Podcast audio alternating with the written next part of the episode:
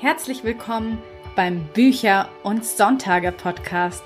Das sind zwei Dinge, die ohne jeden Zweifel zusammengehören. Ich bin Julia Zieschank, Autorin von Jugend- und Liebesromanen. Mehr über mich und meine Bücher sowie spannende Extras findest du auf meiner Website unter juliazieschank.de. Und jetzt wünsche ich dir ganz viel Spaß mit der heutigen Episode.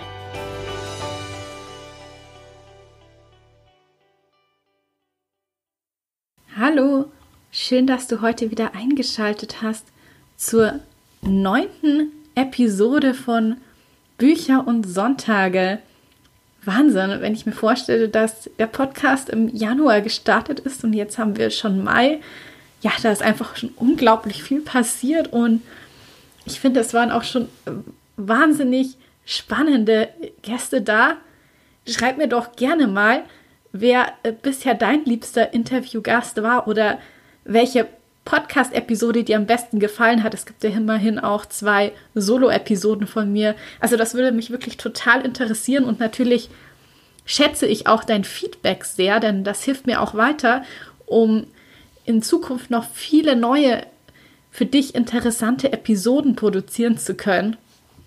Heute soll es mal um das Thema Buchcover gehen oder wie ich auch gerne sage, um die hübschen Kleider der Bücher, die im Idealfall natürlich die Persönlichkeit des jeweiligen Buches unterstreichen und es zum das Buch zum Schillern und Glänzen bringt und ja, also ich finde einfach, dass Buchcover etwas unglaublich Schönes sind und es macht auch so viel Spaß, wenn deine Geschichte eingekleidet wird. Also ich finde, das ist immer ein unglaublich spannender Moment, auch wenn der Verlag dann mit dem Coverentwurf kommt und man zum ersten Mal sieht, wie das fertige Buch dann aussehen könnte. Oder natürlich, wenn man es im Self-Publishing macht, dann ist ja die Überraschung nicht mehr ganz so groß. Dann hat man ja schon so ein paar Angaben an die Coverdesignerin weitergegeben und dann ist es aber trotzdem toll, wenn diese Mail kommt und man öffnet dann zum ersten Mal das äh, Foto mit dem Coverentwurf und sieht zum ersten Mal, wie diese Vorstellung Realität wird. Ja, und deswegen habe ich mir auch heute zu diesem Thema, was ein gelungenes Buchcover ausmacht, die Coverdesignerin und Autorin Kim Leopold eingeladen. Denn mit Kim habe ich selbst schon zusammengearbeitet. Ihr findet ihre Coverdesigns auf ungecovert.de und da könnt ihr euch einfach selber auch dann mal einen kleinen Eindruck von ihrer Arbeit machen. Aber jetzt geht es natürlich erstmal an das Interview mit Kim. Und da hat sie uns zum Beispiel verraten, was so ihr Lieblingscover ist und was für ja, Fallstricke es dann beim Coverdesign auch so gibt. Wir haben uns auch über aktuelle Trends in der Buchbranche ausgetauscht und ja, jetzt würde ich sagen, legen wir direkt mal los. Hallo Kim, schön, dass du heute bei mir im Podcast zu Gast bist. Ja, hi, danke für die Einladung. Ich freue mich total hier zu sein. Ja, sehr gerne. Und bei dir ist ja das Spannende, dass du ja Autorin und Coverdesignerin bist. Und da würde ich dich gleich direkt mal zum Einstieg fragen, was dir denn mehr Spaß macht, also Bücher zu schreiben oder sie einzukleiden? Oder ist dir das eigentlich egal? Hauptsache, du kannst kreativ sein. Ich mag beides sehr gerne, aber ich glaube, mein Herz schlägt am meisten fürs Bücherschreiben. Ähm, ich kleide auch gerne Bücher ein, vor allem auch gerne mal meine eigenen. Ähm, aber im Moment ist es doch so, dass ich das ja, Coverdesign schon fast eher wieder als Brotjob sehe. Also es ist sozusagen das, was ich mache, um ähm, mir zum Beispiel im Self-Publishing irgendwie was Cooles zu ermöglichen an Druck, äh, ja, Druckmöglichkeiten, irgendwie Veredelung oder ähm, ne, irgendwie eine kleine Auflage oder sowas drucken zu lassen. Also ähm, ja, mit dem Coverdesign schaffe ich sozusagen das Geld ran, was ich für meine Autorentätigkeit brauche. Ich finde auf jeden Fall, dass du das mit dem Coverdesign sehr, sehr gut machst. Deswegen habe ich dich auch ausgewählt für das Thema, wie man ein gelungenes Buchcover designt. Und zwar, du hast ja für meine Hörer und Hörerinnen, die es noch nicht wissen, du hast ja meine We City Love Reihe, die Cover entworfen. Mhm. Und tatsächlich habe ich ja auch schon ein neues Cover für ein Buch für nächstes Jahr bei dir gekauft. Ja. Und das, obwohl das Buch erst in einem Jahr erscheint, aber das war einfach so ein perfektes Pre-Made. Also das war ja der Wahnsinn. Und man kann sich auch auf deiner Website die Pre-Mates anschauen auf ungecovert.de. Genau. Genau. Und da würde ich dich auch direkt jetzt mal noch fragen, woher du denn deine Inspiration nimmst, also gerade auch eben für die Pre-Mates. Ja, ähm, das ist immer so ein bisschen unterschiedlich. Zum einen natürlich guckt man ins eigene Regal, äh, man guckt sich die Neuerscheinungen an. Ähm, man schaut, also ich zum Beispiel schaue gerne auf Pinterest. Ich habe da auch eine eigene Pinwand mit, keine Ahnung, über 700 Covern mittlerweile, ähm, wo ich dann immer mal durchgehe und gucke, was könnte jetzt dann zu dem Thema passen, wie sieht das so aus. Ähm, und dann gibt es natürlich auch die Möglichkeit, dass Kunden, also wir haben, du hast es ja gerade schon angesprochen, es gibt einmal Premates und es gibt Wunschcover. Premates, das sind Cover, die ähm, erstelle ich, weil ich gerade so Lust habe auf einen bestimmten Stil, auf eine bestimmte Richtung und stelle die dann ein bisschen günstiger online, weil das natürlich jetzt nicht auf ein Buch gemünzt ist, sondern ähm, ja für viele verschiedene Geschichten theoretisch passen könnte. Und ein Kunde, der sich das dann anschaut, der sagt dann, oh, das passt richtig gut, das nehme ich. Und ähm, dann passt man eben den Titel, Autorennamen und sowas an. Und dann gibt's aber auch Wunschcover. Das ist dann, ähm, wenn der Kunde mich im Prinzip anspricht, weil er meinen Stil so cool findet oder so. Und ähm, mit dem mache ich dann ein Briefing sozusagen, oder er brieft mich und erzählt mir, was, ja, worum es in seiner Geschichte geht, gibt mir einen ähm, etwas ausführlicheren Klappentext sozusagen und äh, ja, erzählt mir im Prinzip so ein bisschen was, was er sich vorgestellt hat, ähm, in welches Genre das fällt, weil das auch sehr wichtig für das Coverdesign ist. Und ähm, ja, darauf basierend suche ich dann ein bisschen nach Inspiration. Vielleicht habe ich auch schon eine Idee im Kopf und ähm, versuche dann etwas zu basteln, was zum Genre und zum Buch passt. Haben dann die Autoren meistens schon sehr genaue Vorstellungen oder ist das ganz unterschiedlich? das ist ganz unterschiedlich. Also manchmal ähm, bekommt man so Anfragen, wo man denkt, uh, da muss ich jetzt vorsichtig sein, weil der Autor, der hat wirklich haargenaue Vorstellungen. ähm, und dann kann es halt auch manchmal sein, dass wenn man dann irgendwie, ja, als Coverdesigner, da weiß man natürlich ein bisschen besser als der Autor normalerweise, was gut funktioniert und was nicht funktionieren kann. Und wenn dann aber jemand kommt, der so genaue Vorstellungen hat, dann äh, kann das schon mal sein, dass man da nicht zusammenfindet. Passiert eher selten, ist mir auch schon mal passiert, aber ähm, ja, ist eigentlich eher die Seltenheit. Normalerweise kann man da dann doch mal den guten Schubser in eine richtige Richtung geben oder dann halt einfach auch mal komplett andere Möglichkeiten zeigen und sagen, hier, guck mal das, wie findest du das denn? Und meistens ist es dann so ein, oh ja, da habe ich nicht drüber nachgedacht, aber das gefällt mir auch gut.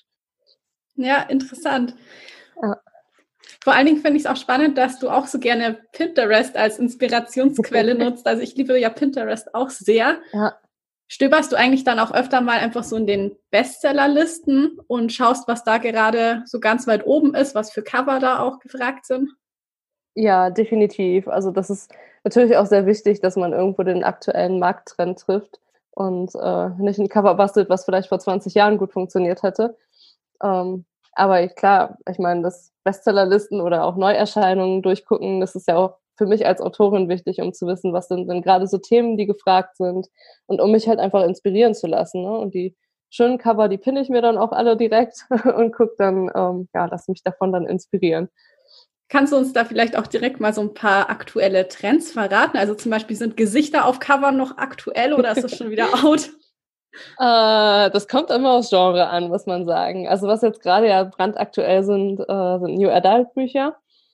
Ähm, das sieht man ja eigentlich mittlerweile in fast jedem Verlag, der da irgendwie eine neue Sparte aufgemacht hat. Ähm, ganz besonders hervorstechend sind da jetzt gerade der Lux Verlag und äh, zum Beispiel KISS, die sehr viel in die Richtung machen. Und da sieht man halt auch irgendwo immer dieses gleiche Thema. Ne? Also schön, schön gestylte Schrift, ähm, vielleicht marmorner Hintergrund, Hintergrund, vielleicht was mit Glitzer äh, und ganz wichtig Pastelltöne und bloß keine Gesichter. Vor ein paar Jahren war das noch anders. Da waren ähm, ja, waren Gesichter auf Covern, glaube ich, sehr, sehr, sehr beliebt. Ähm, Im Moment sieht das im Bereich Romans eher nicht so aus. Ich muss ja Oder sagen, dass damals vielleicht. ja, so. aufgehangen. Nee, ich wollte sagen, ich äh, finde ja, dass der aktuelle Trend, ähm, den finde ich ja sehr super, weil der entspricht auch so ein bisschen meinem persönlichen Geschmack einfach mit diesen geometrischen Formen und eher ein bisschen minimalistischer. Das ja, genau. kommt mir immer sehr entgegen gerade.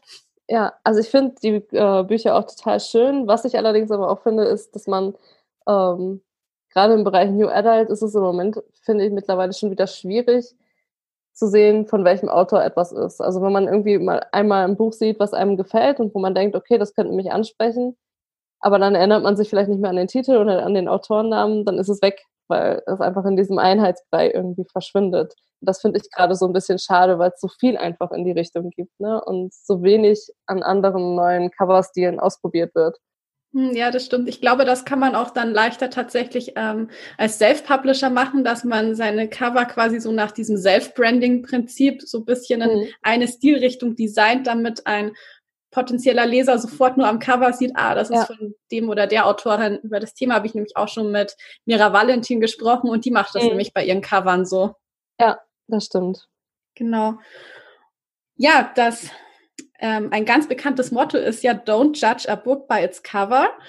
Aber man muss ja sagen, das kann man ja so leider nicht direkt unterschreiben, weil der erste Eindruck zählt eben doch. Natürlich kommt es auch auf den Inhalt drauf an, aber ob ich mir überhaupt ja das Buch ähm, zu Gemüte ziehe, den Inhalt lese, das hängt ja von dem Cover ab, weil da entscheidet ja darüber, ob ich es überhaupt in die Hand nehme und mir den Klappentext durchlese. Und ich finde, oft sieht man ja auch wirklich schon so am Hand vom Cover, dass, ja, das ist jetzt ein historische Liebesschnulze, das ist jetzt ein Krimi-Roman oder das ist jetzt ein Jugend-Fantasy-Buch, weil es schon so magisch ähm, aussieht. Kannst du uns da vielleicht auch so ein paar, ja, ich sag mal, in Anführungszeichen Cover-Klischees nennen, was denn so unbedingt drauf sein muss, wenn man sofort erkennen will, das Cover gehört zu dem, also das Buch gehört zu dem Genre? Mhm. Ja, also wie du es halt sagst, ne, das Cover ist erstmal das Erste, was der Leser sieht vom Buch. Das heißt, es ist super wichtig, dass dieses Cover zum Genre passt, dass dieses Cover zur Zielgruppe passt und genau die richtigen Menschen anspricht. Und das erreicht man eben über, wie du sagst, verschiedene Merkmale. Ähm, Im New Adult-Bereich ist es gerade eben dieses klassische, minimalistische, schöne Schrift, äh, vielleicht ein bisschen Glitzer, Pastelltöne. Dann haben wir, ähm, ich gucke hier immer mal gerade so ein bisschen auf mein Bücherregal im Hintergrund. Ähm, halt im Fantasy-Bereich dunklere Farben, äh, gerne auch mal eine Veredelung, äh, gerade bei Hardcovern. Ähm, was auch typische Merkmale sind, äh, jetzt zum Beispiel Paranormal Romance oder sowas. Was ja auch ein sehr gängiges Klischee, äh, Klischee sage ich schon, sehr gängiges äh, Genre bei Self-Publishern ist. Da sind es dann tatsächlich auch so, ja, nackte Oberkörper oder ein ähm, Paar, was sich küsst und unten eventuell eine Skyline ähm, für, ja, Paranormal Urban Romance oder sowas. Ähm, was auch total beliebt für Self-Publisher ist, sind die Männer mit dem Anzug auf dem Cover oder wahlweise ohne Anzug nur mit Sixpacks. genau, also Erotik. Ähm, also man muss halt gut hingucken, ne? wenn man weiß, okay, mein äh, Buch, das geht in die Richtung, das ist das Genre, dann gucke ich mir natürlich Vergleichsbücher an ne? und gucke, was haben die für Elemente, die ähm, auch auf meinem Cover nicht fehlen dürfen. Und das hat oft was mit der Schrift zu tun. Ähm, oft bestimmte Schriftarten äh, passen besser zu verschiedenen Genres, aber natürlich dann auch ähm, ja verschiedene Farbtöne, gerade ja, Pastelltöne würden jetzt nicht unbedingt ähm, bei einem High-Fantasy-Buch zum Beispiel angesiedelt sein. Genau. Ja, ich finde es auch wichtig, dass die Cover eben wirklich auch zum Inhalt passen. Schon allein deswegen, weil ich ja eben Cover auch gerne als Kleider für die Bücher bezeichne. Und ja. so ein Kleid, das sollte natürlich die Persönlichkeit auch unterstreichen, sage ich mal. Hm. Wie stehst du denn eigentlich bei der ähm, Titelwahl, würdest du eher für, zu einem englischen Titel raten oder deutschen Titel? Das ist auch wieder ganz unterschiedlich. Ich glaube, das kommt auch ein bisschen auf Genre an. Also gerade jetzt so im Romance-Bereich sind englische Titel total im Trend oder auch Kombinationen aus einem englischen Haupttitel und einem deutschen Untertitel. Ich persönlich finde deutsche Titel eigentlich immer ein bisschen schöner, weil ähm, man dann auch auf einen Blick erkennt, okay, das ist ein deutsches Buch. Allerdings möchte man ja in erster Linie sein Buch verkaufen und da muss man seine eigene Meinung dann häufig einfach auch mal zurückstellen hinter dem, was gerade brandaktuell ist und ähm, ja, damit dann vielleicht auch leider mal, was zum Beispiel die Titelwahl dann angeht, zurückstecken. Ja, ich finde, es ist ja auch irgendwie oft so, dass man den Eindruck hat, dass englische Titel einfach sich auch besser anhören. Also irgendwie sowas wie mhm. Broken Heart klingt ja gleich viel emotionaler als ein gebrochenes Herz oder so. Ich finde, das ja. ist auch so ein kleines Problem, ja. dass man einfach so, so schon das gewohnt ist, das Englische im Alltag, dass man einfach so englische Formulierungen manchmal auch besser findet. Ja, ja aber dann muss man, glaube ich, auch nochmal wieder differenzieren, ähm, weil du bist jetzt zum Beispiel auch jemand, der sehr verbunden mit Edinburgh ist und ich bin zum Beispiel auch jemand, der total gerne auf Englisch liest oder englische Serien guckt oder so, aber viele aus unserer Zielgruppe sind das vielleicht gar nicht. Die können gar nicht so viel mit Englisch anfangen und ähm, ja, haben dann vielleicht gar nicht so den Bezug dazu, wie unser eins das eventuell hat. Ne? Ja, das stimmt. Und ich finde das auch ein echt guter Einwand, dass man bei einem englischen Titel halt nicht sofort weiß, ob das Buch jetzt auf Englisch oder Deutsch geschrieben ist, was ja für viele auch ein Grund sein kann, das dann erstmal nicht anzuklicken. Ja. Genau. Wenn man jetzt sich zutraut, äh, tatsächlich ein eigenes Cover selbst zu designen, was braucht man dann noch so außer guten Photoshop-Skills? Also worauf muss man dann so achten? Vielleicht auch bei Lizenzen und Bildrechten? Mhm. Ja, ganz großes Thema. Ähm, mal angenommen, man hat gute Photoshop-Skills. Das ist ja immer so eine Sache, ähm, dass man das vielleicht meint, dass man das hat, aber das dann letztendlich vielleicht gar nicht mal unbedingt so ist. Was halt wichtig ist, ist, wie du sagst, die Lizenzen. Also man braucht auf jeden Fall, man kann nicht einfach Bilder aus dem Internet nehmen. Man kann auch nicht Bilder, wie das bei Wattpad so gerne gemacht wird oder so, Bilder von irgendwelchen Stars nehmen und die zusammenbasteln, weil die stehen halt alle unter Copyright. Das heißt, wenn man da ja das macht, ohne da irgendwie sich eine Lizenz gekauft zu haben, dann kann das unter Umständen eine sehr große Strafe, Geldstrafe mit sich ziehen, ähm, wenn man dann ermahnt wird. Also man kann dann durchaus eine Abmahnung dafür kriegen. Ähm, das gleiche gilt teilweise auch für Schriften. Äh, die stehen auch manchmal unter Lizenz. Und dann gibt es aber auch sozusagen ähm, diese sogenannten Creative Commons Null Lizenzen. Das sind ähm, ja im Prinzip lizenzfreie Bilder, die man äh, ja verschiedenen Internetseiten, zum Beispiel pexels.com oder unsplash.com, runterladen kann. Ähm, die kann man frei verwenden, ohne dafür was zu bezahlen, aber man muss eventuell den Urheber im Impressum nennen. Das heißt, da muss man immer ganz genau gucken, unter welcher Lizenz steht dieses Bild jetzt, darf ich das benutzen und wenn ja, wie darf ich es benutzen, welche Bedingungen sind daran geknüpft. Und das gleiche gilt auch für Schriften. Hm, das sind also so ein paar rechtliche Fallstricke, auf die man achten muss. Und dann gibt es natürlich im Designbereich auch ähm, Fallstricke, auf die man achten sollte. Zum Beispiel, dass die Schriftart ähm, nicht verzerrt wird. Das sieht man auch mal ganz häufig bei ähm, Selfmade-Covern, wo sich einem Designer dann wirklich die Haare hochstellen, weil dann die Schriftart irgendwie so 150 Prozent in die Breite gezogen wurde. Ähm, das sind halt so Sachen, das weiß man als Laie nicht unbedingt. Und deswegen rate ich eigentlich immer dazu, such dir einen Coverdesigner und wenn du es dir nicht leisten kannst, dann nimm Pre-Made, weil es ist einfach professioneller. Man sieht den Unterschied. Ja, das denke ich mir auch. Also deswegen mache ich meine Cover zum Beispiel auch nicht selbst, weil ich wusste, ich würde ja. sie bei weitem nicht so gut hinkriegen wie du. Aber es gibt ja durchaus ein paar Leute, die in äh, Photoshop etwas bewanderter sind als ich, ja. sage ich mal. Mhm. Und ich finde es zum Beispiel auch einen wichtigen Tipp, den ich mal irgendwo gelesen hatte, dass man schauen sollte, dass das Cover auch in schwarz-weiß und in einem kleineren Format die Schrift noch gut lesbar ist und gut wirkt, mhm. weil das ja eben dieses Format ist, was man auf dem Kindle dann sieht, wenn Leute ja. Dort einkaufen, dann sieht man das nur in so einem Briefkast Briefmarkenformat mit, ja, in schwarz-weiß eben. Ja, genau, das ist ein sehr wertvoller Tipp da muss man dann auch immer als Designer immer mal rauszoomen, so weit, dass man das so klein hat und gucken, ob das alles funktioniert. Genau, ja.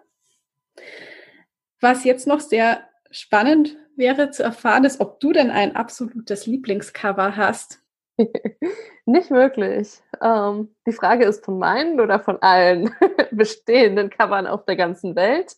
Dann ähm, du kannst es gerne für beide Fälle beantworten.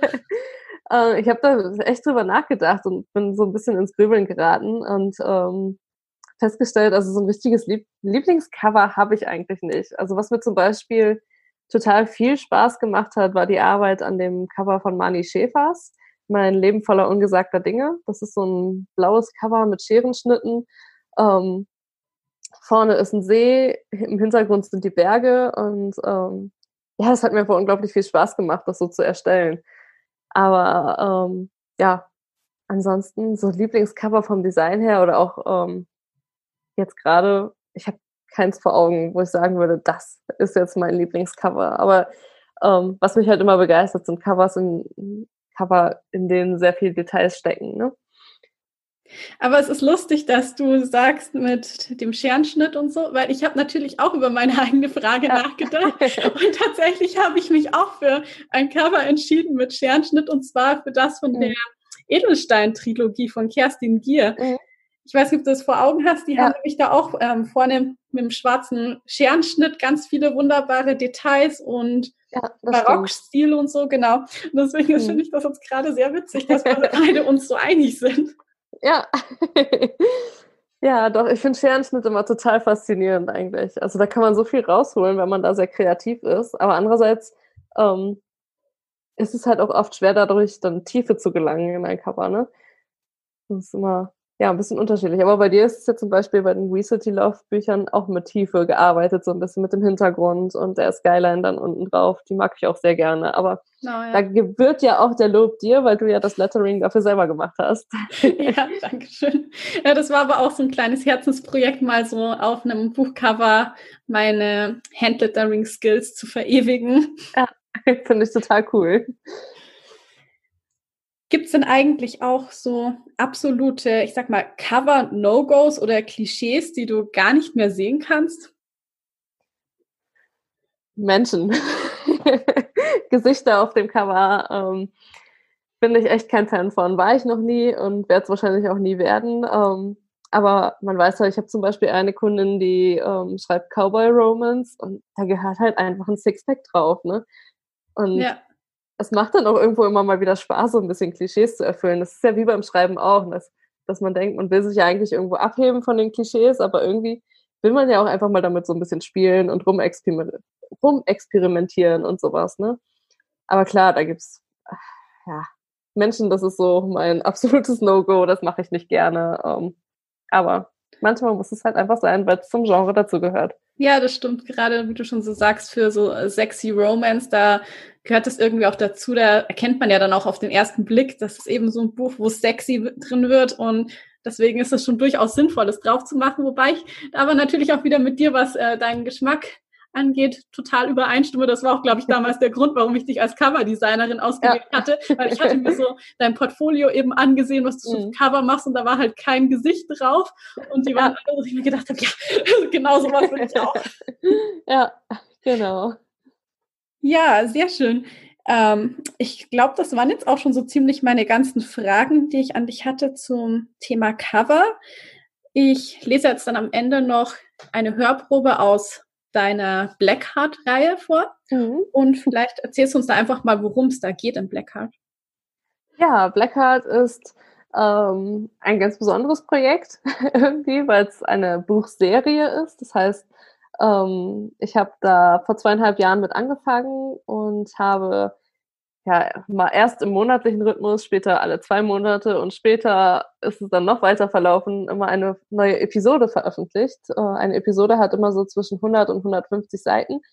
Das heißt, ähm, man liest, wenn man jetzt den Sammelband lesen würde, zum Beispiel keinen richtigen Roman, sondern man liest tatsächlich wie so eine TV-Serie schon fast. Ähm, und in dieser Serie geht es um Hexen und ihre Wächter äh, und Blackhearts. Blackhearts, das sind Hexen mit etwas anderen Fähigkeiten. Und ja, dann gibt's halt verschiedene Charaktere, die an ein Internat in den Alpen kommen. Und dort entwickelt sich dann alles zum, zur Katastrophe hin.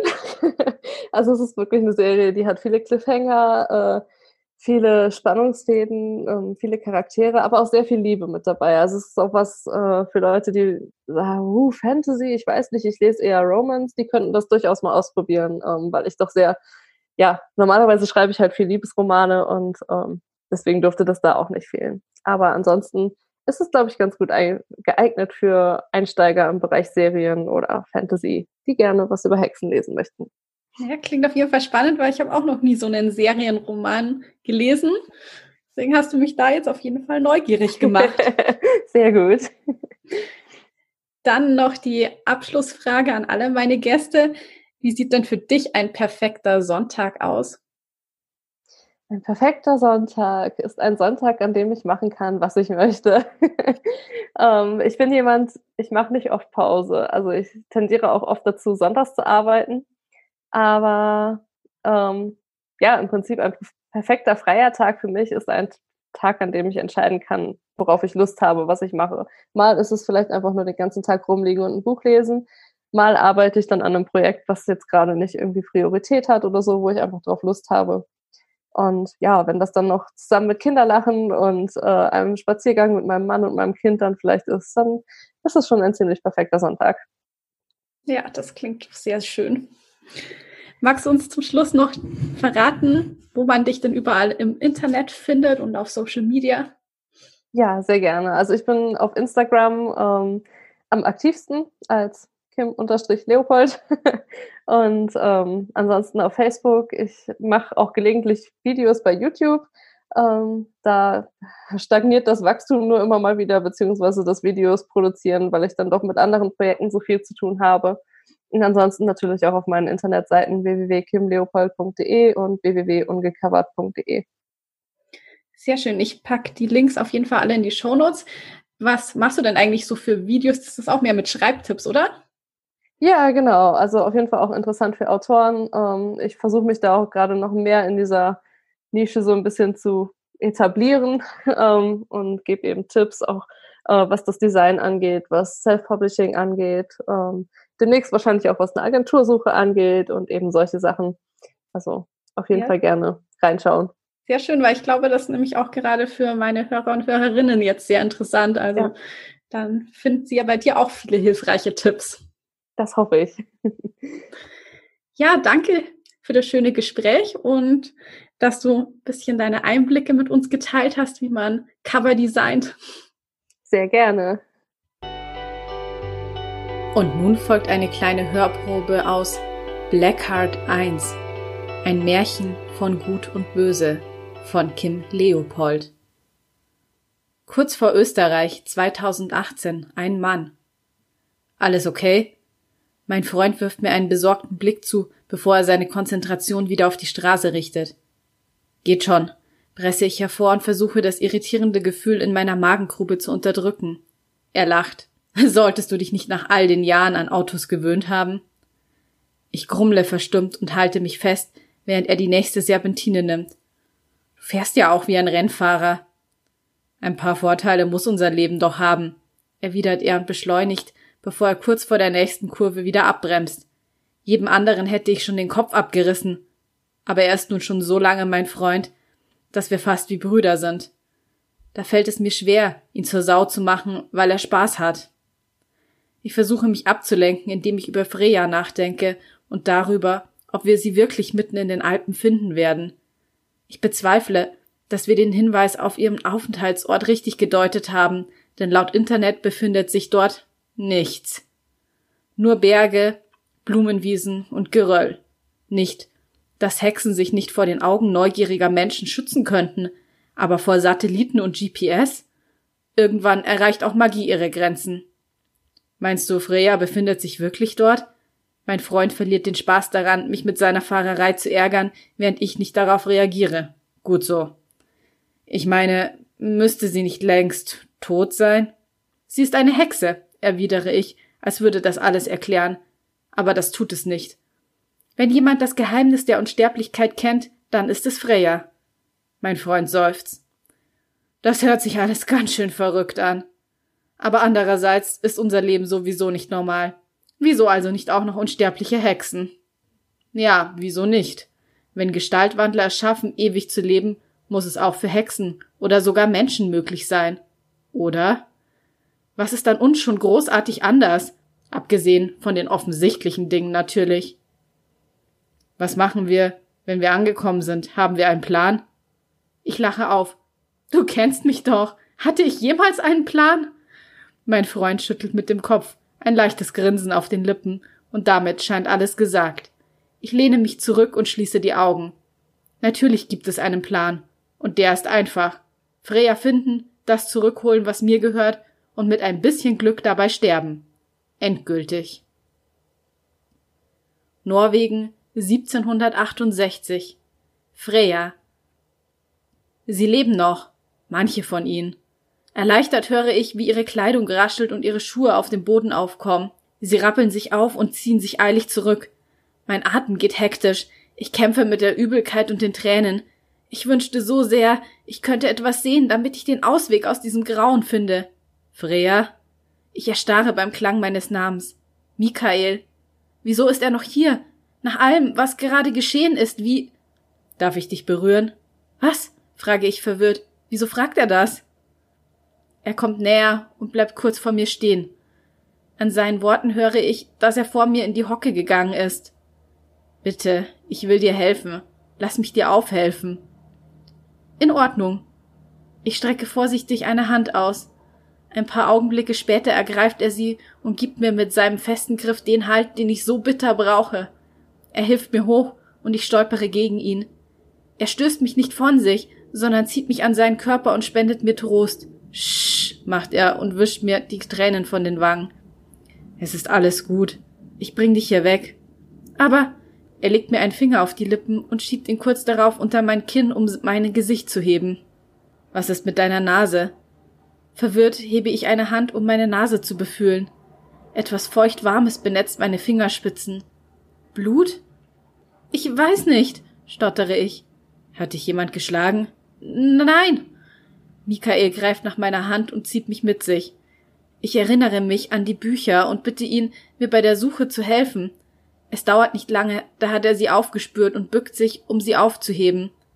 In der Ferne höre ich Menschen tuscheln. Sie kommen zurück. Sie haben gemerkt, dass Sie nicht die einzige Hexe umgebracht haben, stößt er verbittert hervor. Hier, nimm die Bücher und halt sie fest, ich trage dich. Aber setze ich an, doch da hat er mir die Bücher schon in die Hand gedrückt und mich auf seine Arme gehoben. Mit einer Hand presse ich die Bücher an meine Brust, mit der anderen klammere ich mich notdürftig an seinen Hals, während er zügig durch das Dorf läuft. Ein paar Kurven weiter habe ich mich an das Gefühl gewöhnt, von ihm getragen zu werden, und die Erschöpfung ergreift von mir Besitz. Schließlich erreichen wir sein Pferd. Er hilft mir in den Sattel, bevor er hinter mir aufsteigt. Am liebsten würde ich mich zusammenrollen und einschlafen. Alles in Ordnung bei dir? Nein, murmle ich ehrlich. Ich kann nicht mehr. Ich bin so müde. Das ist normal. Er greift um meine Taille herum nach den Zügeln und treibt sein Pferd an. Was da gerade geschehen ist, hat viel Kraft erfordert. Dein Körper braucht jetzt eine Pause. Lehn dich zurück und schlaf ein bisschen.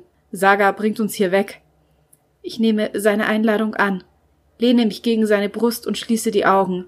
Es ist das erste Mal, dass ich auf einem Pferd sitze. Ich mag das Gefühl nicht. Dieses Schaukeln und Wackeln, dieses Klackern der Hufe auf dem Untergrund. Kalte Luft an meinen Schienbeinen, weil mein Kleid hochgerutscht ist. Wenigstens spendet das Fell des Tiers Wärme. Und Michael. Seine Wärme ist es, die mich schließlich einlullt und dafür sorgt, dass ich für einige Zeit vergesse, was geschehen ist. Fröstelnd wache ich auf und versuche mich zu orientieren. Viel zu schnell kommt die Erinnerung zurück. Mutter. Eine Hexe. Und mein Schrei, der, der Menschen getötet hat. Das Entsetzen kehrt zurück in meinen Körper und lässt mich fassungslos die Ereignisse des Abends abspielen. Wieder und wieder. Es hilft mir nicht einmal, mich auf meine Umgebung zu konzentrieren, um herauszufinden, wo ich bin. Viel zu laut ist die Erinnerung der Schreie meiner Mutter, viel zu beißend der Geruch des Feuers. Du bist wach? Michaels melodische Stimme reißt mich aus den Gedanken. Jetzt höre ich das Knistern eines Lagerfeuers und das Plätschern eines weit entfernten Baches. Ein paar Schritte neben uns scharrt Saga mit den Hufen. Michael sitzt links neben mir und packt raschelnd etwas aus. Hast du Hunger? Ich habe noch einen Laib Brot. Ich nicke und strecke die Hand aus, damit er mir etwas davon geben kann. Wo sind wir? Etwa zwei Tagesritte von Christiania entfernt, erwidert er kauend. Du hast unsere erste Rast verschlafen. Überrascht horche ich in mich hinein. Die Erschöpfung spüre ich immer noch überdeutlich, aber wenigstens bin ich nicht mehr so müde.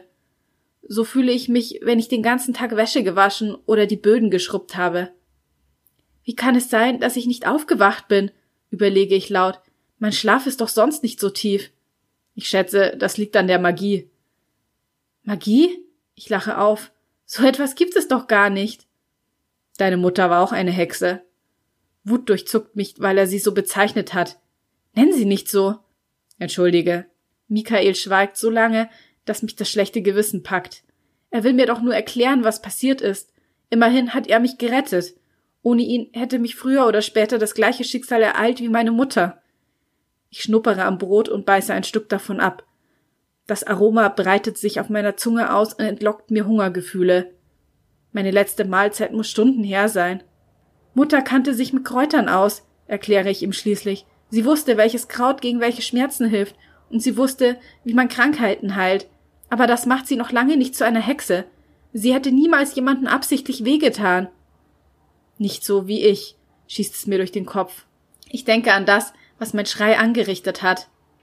Ich fürchte, wir denken an zwei unterschiedliche Dinge, wenn wir das Wort Hexe benutzen, meint Michael. Ich wollte ihr damit nicht unterstellen, dass sie ihre Fähigkeiten genutzt hat, um anderen Menschen weh zu tun. Ich wollte bloß sagen, dass sie welche hatte. Er macht eine bedeutungsvolle Pause. Und du hast diese Fähigkeiten von ihr geerbt. Ich will ihm widersprechen, aber die Erinnerung ist noch zu lebhaft. Ich weiß genau, dass mein Schrei etwas in mir ausgelöst hat, was die Menschen um mich herum verletzt hat. Etwas in mir, das nicht normal ist, nicht menschlich. Nachdenklich kaue ich auf meinem Brot herum. Ich wünschte, ich wüsste, was ich tun soll. Ich wünschte, ich könnte Mutter um Rat bitten.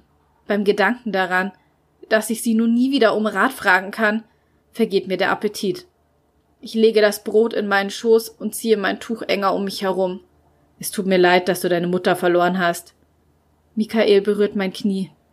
Und es tut mir leid, dass du auf so schreckliche Weise herausfinden musstest, wer du wirklich bist. Ich wünschte, es gäbe einen Weg, all das rückgängig zu machen. Danke, flüstere ich und kämpfe gegen die Tränen an. Zwecklos. Sie kommen trotzdem.